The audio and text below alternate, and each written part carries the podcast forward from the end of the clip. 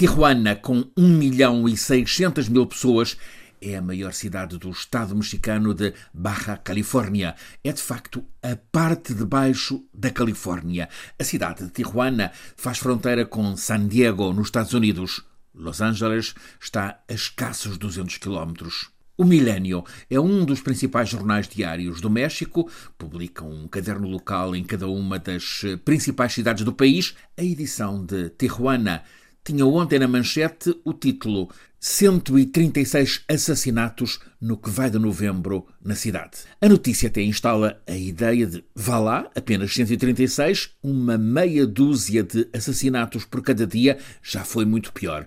Até porque, logo ao lado, uma outra notícia acrescenta que nestes últimos quatro meses disparam os dias com mais de uma centena de assassinatos diários por todo o México, o que sugere que o número oficial de assassinatos conhecidos no ano passado no México 35.625 vai neste ano aumentar. Não entram para esta contagem os milhares de desaparecidos. Tornou-se uma rotina nos noticiários da manhã, nas rádios de algumas das principais cidades do México, contarem a cada dia o número de assassinatos conhecidos nas anteriores 24 horas. O diário Milênio costuma atualizar os muitos números dessa criminalidade assassina no México. Já que tivemos números de sobra que fazem estremecer, vamos focar-nos apenas em mais dois, porque ajudam a compreender a decomposição que a sociedade mexicana está a enfrentar há já mais de duas décadas.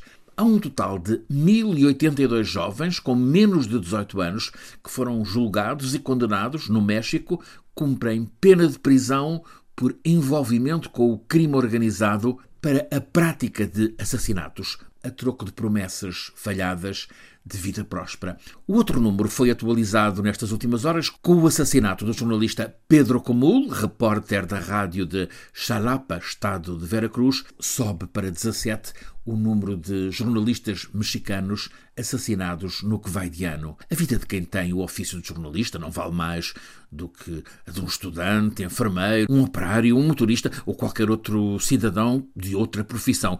Mas quando matam um repórter, há uma mensagem que vai anexada: assassinam o jornalista para que as pessoas, os cidadãos, não tenham informação sobre a realidade. São mortos para que não contem o que poderá incomodar o mandante, tanto no sistema oficial como no sistema mais marginal. É uma realidade tremenda que, reconhece um veterano jornalista mexicano, leva a que muitos dos jornalistas do México opte seja pela autocensura ou pela mudança de ofício como forma de sobrevivência. O agora assassinado Pedro Comul foi morto por disparos de rajada contra o táxi em que seguia. Uma cena como os dos filmes mais violentos de Quentin Tarantino, com o carro a ficar à deriva e acabar estancado ao bater num poste. Comul estava a investigar uma história de corrupção num mega projeto imobiliário. Foi abatido. Semanas antes, um outro companheiro, Heber Vasquez, tinha sido assassinado nos estúdios da rádio. Uma jornalista prestigiada, Carmen Brenha, conta no diário El País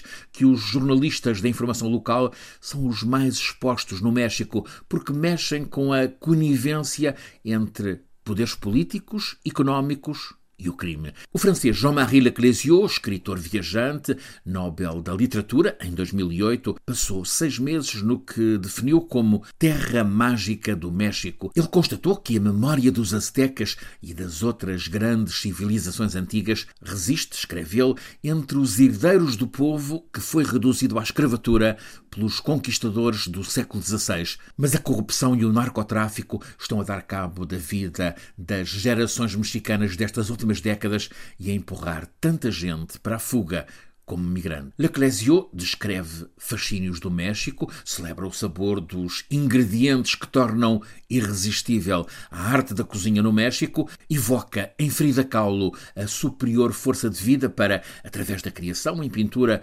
desafiar o extremo sofrimento. Frida, exemplo para que se vença a adversidade, convida-nos a entender o México através de clássicos da literatura. Carlos Fuentes, Juan Rulfo, propõe-nos que descobramos a alma do país, o México, através da pura maravilha que é o labirinto da solidão, escrito pelo Nobel que tem a paz no apelido Otávio Paz também reconhece que em várias zonas do México há perigo real de morte para milhares de pessoas que a provocam apenas porque passam pelo sítio errado.